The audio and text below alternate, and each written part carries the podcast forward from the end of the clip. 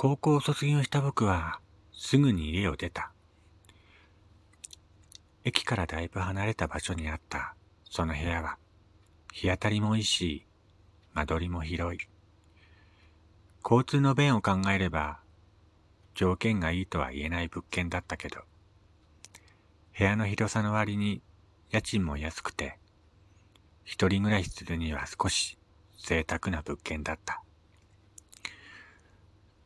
この広さで家賃が安いのは少し訳ありな物件なんだろうけど、僕は気にしないでこの部屋を借りた。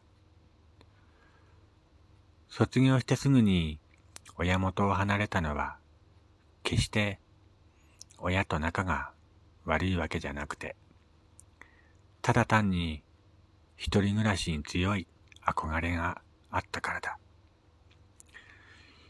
今まで生活のほとんどを親に任せていた僕が一人暮らしなんかできるわけがないんだと。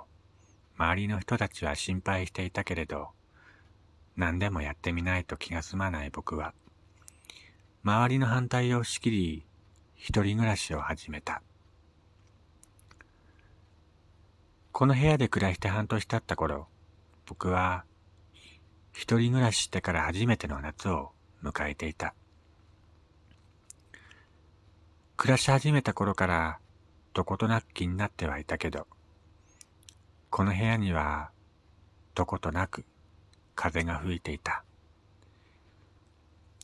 隙間風かと思っていたけど、隙間が空いている様子もないし、少し寒い気がしたけど、あまり気にしないで僕は暮らしていた。初めての夏はその風が役に立っていた。夜中暑苦しくて眠れない日はなかったんだ。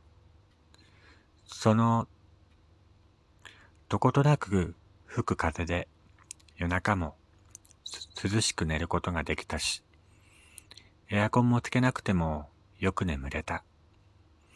だから僕はこの部屋が少し好きになっていた。一つだけ気になることは、そうだな。夜中に風が吹いて、テーブルに置いてある雑誌がペラペラと勝手にめくれる音が気になっていた。あまりにも気になって寝る前には必ず読みかけの雑誌は本棚に入れて眠っていたけど、夜中になると不思議と本棚にしまってある雑誌がテーブルの上に置いてあるんだ。そして毎晩その雑誌がめくれる音が部屋の中で聞こえてきた。最初は気になっていたけど最近は慣れたみたいで本がめくれる音も気にならなくなった。そう。まるで風が夜中に本を読んでいるみたいに。ある日のこと、一人暮らしを始めて、初めて女の子を部屋に連れてくることになった。同じ会社の同期の女の子で、一人暮らしをしているんだって言ったら、どんな部屋をしているのか見てみたいって言われたから。内心ドキドキしながら僕は部屋に女の子を連れてきた。一人暮らしを始めて初めて女の子を部屋に入れる。僕はドキドキしながら同期の女の子と一緒に部屋に帰ってきたんだ。別に何かを期待してたわけじゃない。ただ、一人暮らしをしている僕の部屋を見て、彼女がどういう反応をするのか不安でドキドキしたんだ。汚い部屋ねとか、臭い部屋ねって言われたらどうしようか。そんな言葉が頭の中でぐるぐる回っていたんだ。ところが、その女の子と一緒に部屋の前に来たら鍵が開かない。いくら玄関の鍵を回しても、鍵が開かないんだ。あれ？おかしいな。玄関の扉が開かないみたい。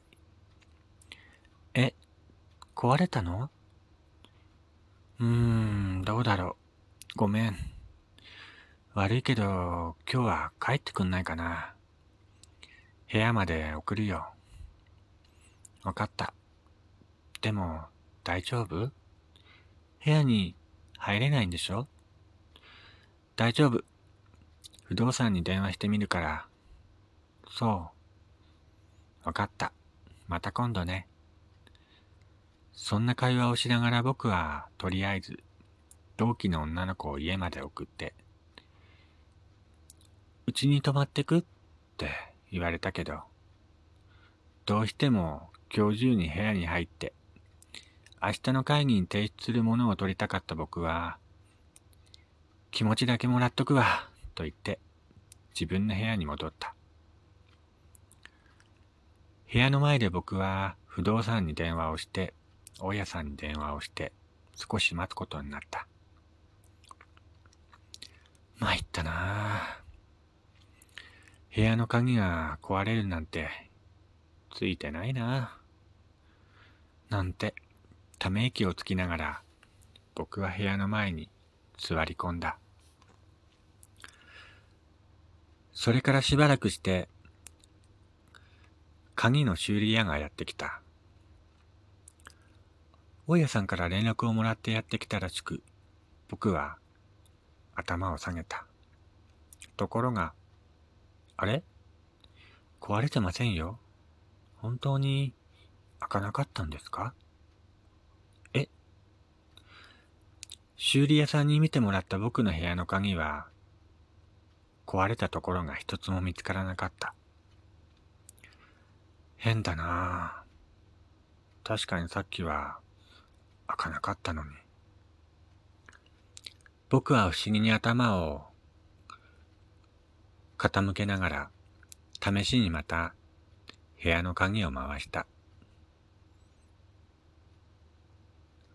開いた。確かに開いた。普通に開いた。